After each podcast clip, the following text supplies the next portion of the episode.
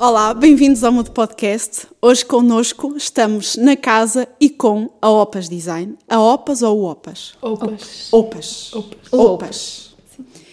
E connosco está o entrevistado mais difícil da minha vida, Tobias, o gato.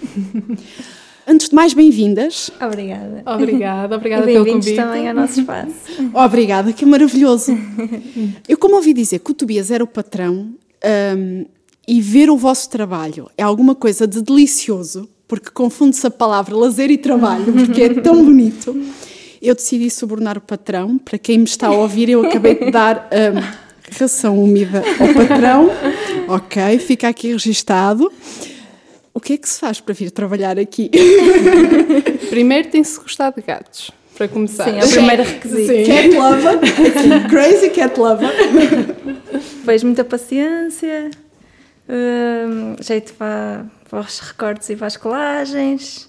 Mas acima de tudo acho que é só preciso criatividade e, e gostar muito de, de fazer este tipo de coisas. Que no fundo é, é o que nós temos que fazer. E como é que se chega a presidente desta empresa sendo um gato? Presidente. Presidente, nós tínhamos o primeiro estúdio e ainda estava vazio, então decidimos adotar um gato. Nós, aliás, nós antes de começar já queríamos um gato, mal alugámos um estúdio. Fomos adotar o gato, ficou o estúdio vazio só com o gato. só depois é que era quase que as mobílias. E como é que se trabalha em papel com gato? Ah, O nosso gato é muito fácil. Ele é é, um pachorrão, está praticamente a dormir todo o dia. num- É um presidente daqueles que só vai espreitando de vez em quando o trabalho, a ver se está tudo a correr bem e mais nada. E naqueles momentos de tensão em que vocês olham, estamos quase a acabar, está quase tudo pronto, ele não vem e arranha nada, nunca aconteceu. Não, de vez em quando faz uma asneirita ou outra, mas nós também já estamos sempre precavidas, não deixar assim peças muito. Por exemplo, coisas dentro de caixas, vai, a curiosidade vai, É, vai ser mais forte e ele salta. Por isso nós temos sempre tudo pronto para, para que ele não, não tenha essa tendência. Já se habituaram a fechar Sim, tudo. sim, sim. Num mundo tão digital, como é que se tem um estúdio tão analógico? Como é que isto começou? Olha, eu acho que começou até na faculdade, nós estudamos juntas, eh, as, as três. A Joana não está aqui hoje, mas, mas também é, é só ser fundadora. Hum, nós estudamos juntas e, e, hum, nós já na faculdade tínhamos muito esse gosto pelas coisas manuais. Tínhamos inclusive um, um, os professores também eh, incentivavam-nos muito, em especial a professora Lisa Ramalho.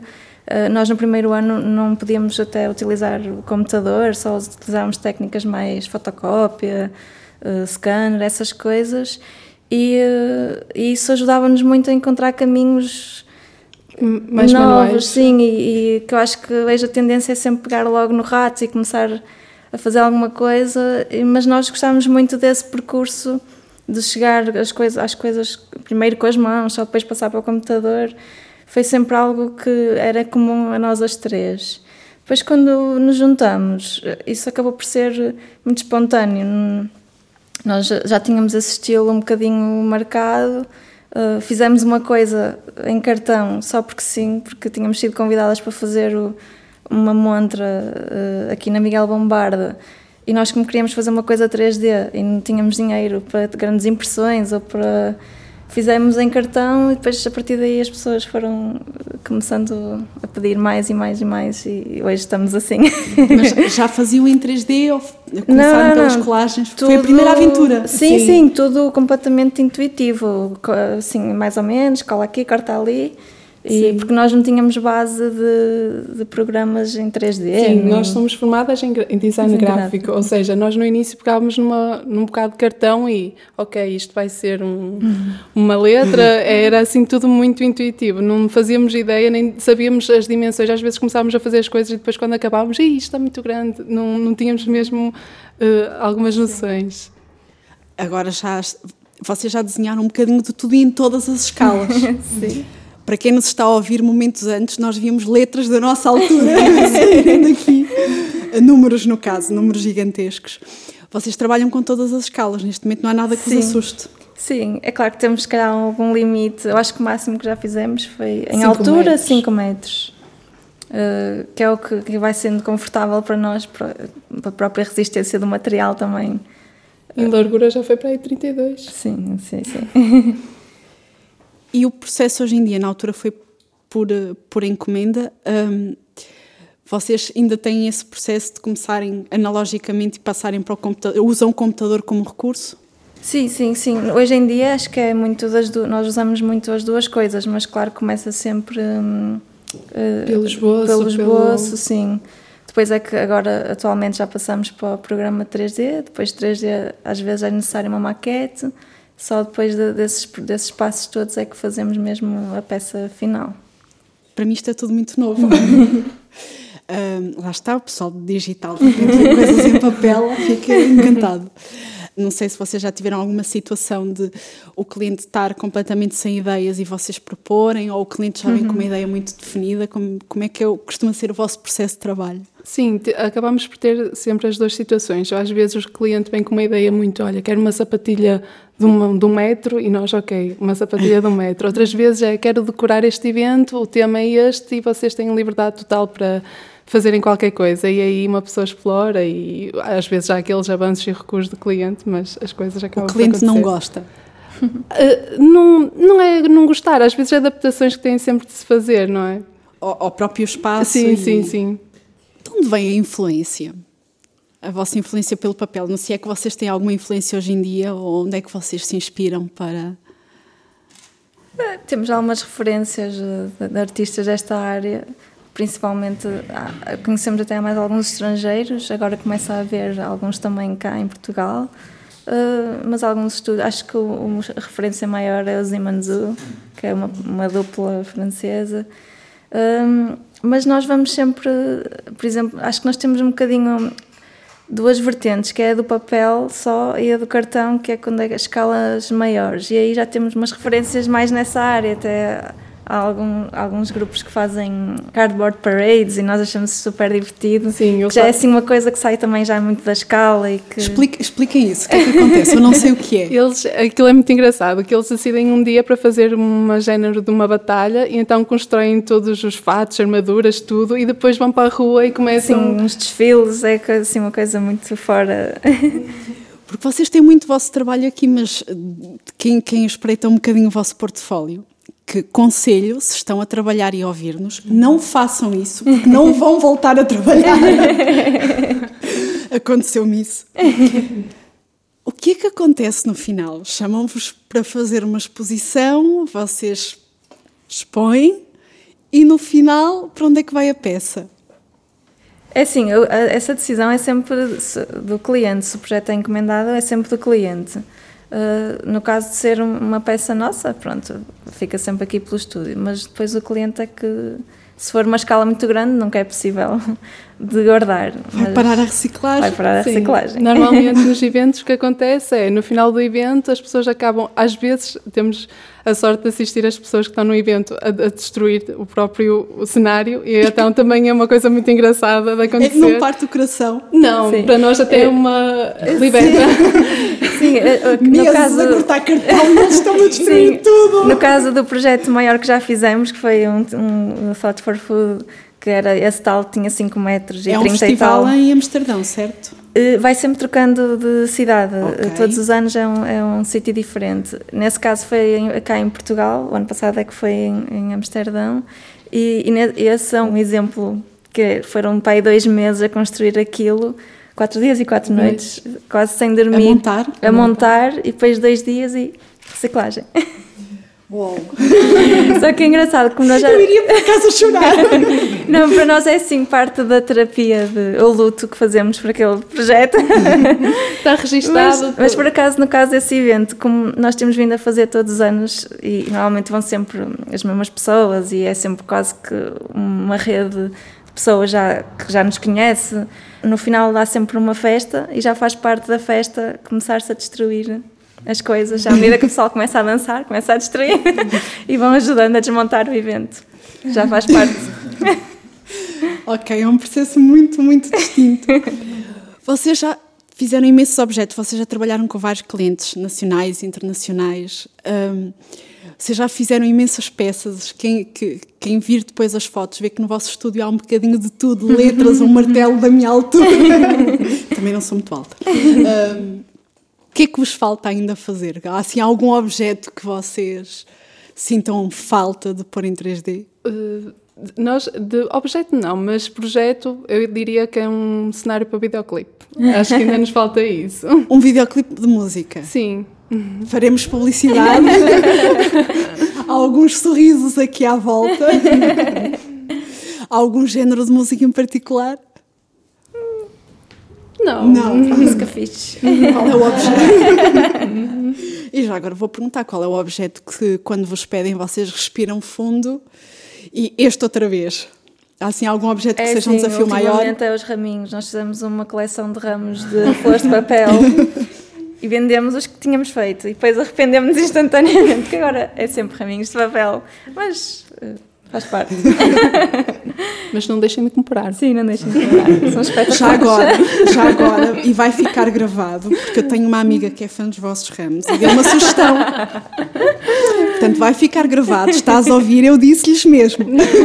Não, mas foi engraçado que nós temos esse projeto só mesmo assim para um dia, eh, foi mais naquela altura de, até do dia de Ramos e do dia Dos namorados. dos namorados. Achamos que queríamos fazer tipo uma florista típica de papel. Pronto, que era assim um projeto sem, né, sem cliente, era só para nós, para termos aqui na montra. Só que depois era, começamos a fazer, começamos e agora não, não conseguimos parar.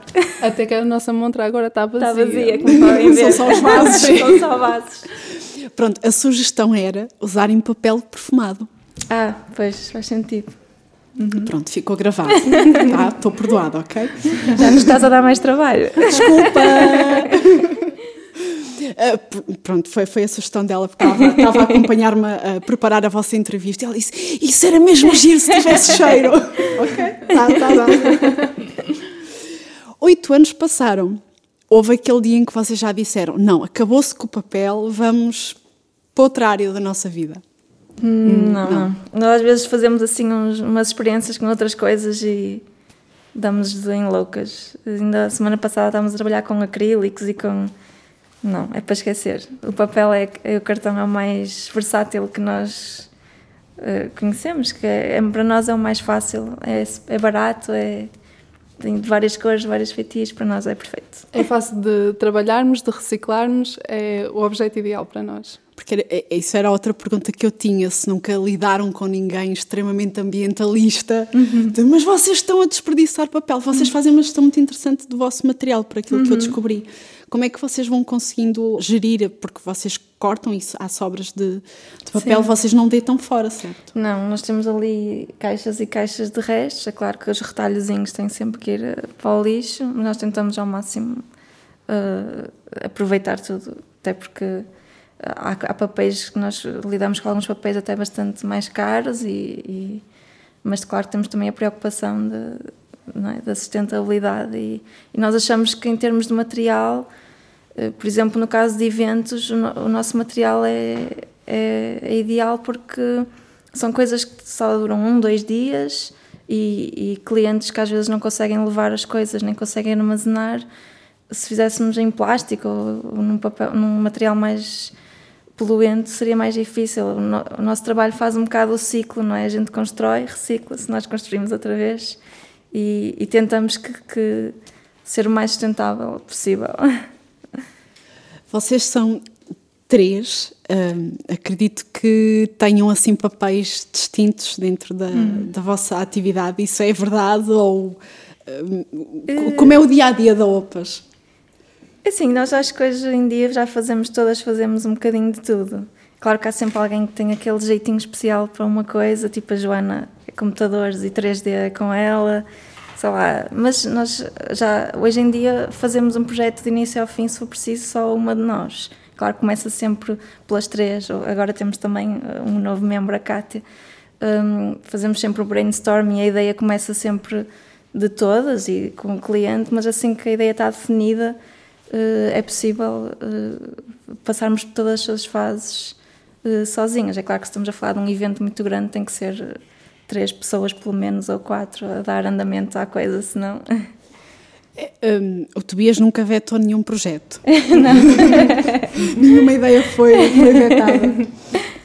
Vocês entraram numa outra área. Vocês fazem objetos, vocês fizeram um livro. Um livro pop-up, certo? Não estou dizendo Sim. em mais neira. Sim, sim, sim. Como é que, qual é a diferença entre fazer um, um, um objeto e algo que vai... Foi a primeira vez que fizeram um livro? É sim, aquilo é, funciona um bocadinho como as outras nossas peças, porque é uma peça na mesma decorativa, neste caso era para as montras eh, da Klaus, mas eh, acho que funciona um bocadinho como, como as outras peças. Eh, o facto de ser pop-up deu-nos algum trabalho de, de, exploração, porque era um formato muito grande. Nós estávamos habituados a pop-ups pequeninos, de tamanho mais normal, e aquele como era bastante grande e alto, e tinha mesmo que funcionar. Pronto, foi assim um bocadinho dor de cabeça, mas acho que foi uma experiência gira e nós temos também muito carinho pela marca e acho que correu muito bem. Vocês com a Klaus têm uma peça, as vossas peças são muito em polígono, certo? Não estou a dizer em imagem. Sim, sim. E com a Klaus, se eu não estou em erro, vocês têm uma peça que, que numa montra que era toda em branco, eh, que é um bocadinho diferente. Vocês é, é sentiram é essa necessidade ou foi o, o cliente que. Foi... Nesse caso foi, sim. Sim, partiu um bocadinho do, dos dois. Estávamos a explorar como é que deveria ser, porque essa peça é para um perfume que eles fizeram 120 anos e então quiseram fazer um perfume para comemorar um, uh, o aniversário deles e então foi inspirado sobre as plantas portuguesas inspiradas em Portugal. E então eles e nos ingredientes. E nos ingredientes. Sim, eles estavam inspirados num, livro de botânica, queriam fazer um livro de botânica, mas que, que apresentasse o perfume. E então foi daí que surgiu o livro Pop-Up e uhum. depois para, para apresentar. Para... E, e, neste caso eles também tinham o diretor criativo, que, que foi quem encomendou o trabalho e que já tinha uma ideia pré-definida, já tinha uma linguagem que gostava. Claro que depois é sempre um vai e vem de, de ideias entre todos mas nesse caso acho que já, já vinha com uma ideia, essa ideia do, dos recortes e, e das, do papel em branco, uh, já vinha um bocadinho definida do cliente. Nós depois tentamos é materializar isso da forma que achamos mais bonita ou que achamos que resulta melhor. Queria voltar um bocadinho atrás. Quando vocês falaram que começaram a fazer isto na, na faculdade e de repente chega um cliente como a Klaus, uhum. um cliente uh, sénior, 120 anos. Mas vocês faziam isto um bocadinho por, por hobby. Quando é que vocês se aperceberam que já não era mais um hobby, que era ia ser a sério? Hum, é assim, nós o, o, primeiro trabalho que fizemos uh, em cartão foi mesmo no início do estúdio. Nós juntamos-nos porque basicamente não conseguíamos arranjar emprego, foi assim no auge da crise em 2010 Pai, não queríamos estar só à espera ou decidimos, enquanto esperávamos, pelo menos fazíamos alguma coisa. E então, um bocadinho por acaso, surgiu essa oportunidade de fazer uma montra no Miguel Lombarda, mas nós tínhamos poucos meses, nem sei se tínhamos meses de existência.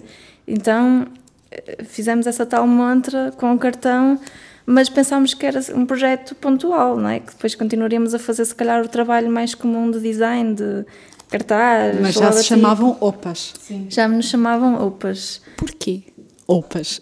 Porque precisamente nós pá, estávamos fartas de, de não haver oportunidades, se calhar para nós, e olha, vamos juntar. OPAs foi assim um bocadinho, é uma expressão muito do norte, nós somos, como se pode notar para a nossa pronúncia. Não vamos falar de pronúncias, é não tem verdadeiras mulheres do norte, então achamos, foi ficando, foi ficando e pronto.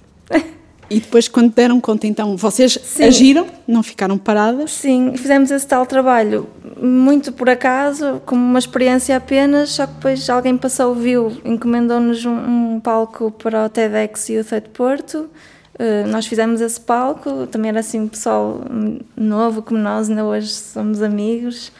Um, fizemos esse palco, as pessoas acharam alguma graça.